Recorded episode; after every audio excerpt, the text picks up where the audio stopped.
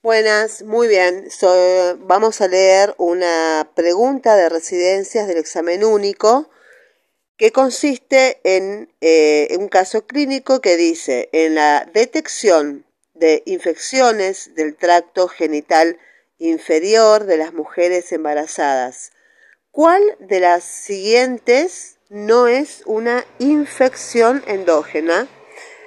Opción A, tricomoniasis. Opción B, vaginosis bacteriana.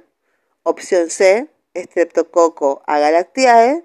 Y opción D, cándidas. La respuesta correcta es tricomoniasis. La tricomoniasis no es una infección endógena en las mujeres.